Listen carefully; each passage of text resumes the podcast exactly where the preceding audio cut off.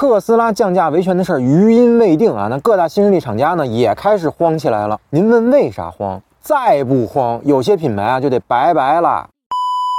特斯拉从二零一四年正式进入国内那天算起呢，一共给咱们国内的车企上过三堂课。第一堂课啊，重新定义了电动车到底该是什么样。那这堂课呢，不仅告诉北汽、知道那些厂家，你们造的那些老年代步车 Plus 都是垃圾以外，还一呼百应，燃起了新势力造车热。第二堂课啊，就是二零一九年在上海建厂并开工。那这堂课呢，不仅大幅拉低了特斯拉电动车的售价，还让那些骗政府补贴的车企呢，必须转型踏实造车，也把不思进取、只玩 PPT 造车的新势力品牌呢，彻底踢出局了。留下了现在我们还能见到的为数不多的几个好学生和中上等学生。第三堂课啊，就是前不久特斯拉大降价了。那大多数人以为呢，这次消费者维权会是我们给傲慢特斯拉上的一堂课，名为尊重的课。但是万万没有想到啊，人家特斯拉的销量呢不降反增，还是嗷嗷的增。那股票呢也是咻咻的涨，实在太令我意外了。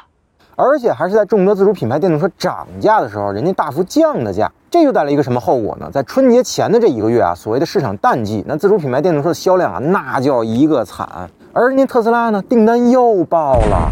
然后那些刚涨完价的车企呢，开始玩命的打折，比如问界啊，最高直降三万；那小鹏呢，是全系降两万五到三万六不等；蓝图呢，降价三万；哪吒呢，五千大定抵两万；领跑五千大定抵三万。就连一直死不降价的蔚来啊，都开始以清库存车的名义开始降价了。那最高呢是两万四的现金优惠。不过据说算上置换啊、国家兜底补贴啊等等优惠条件吧，反正最多的优惠力度能达到十万。那降价换销量啊，这没毛病，全面抵御特斯拉嘛。但人家特斯拉真的是降本增效了，才敢顶着锂矿价格还处于高位的时候降价。那咱们车企呢，属于升降啊，纯让利啊，日子不过了。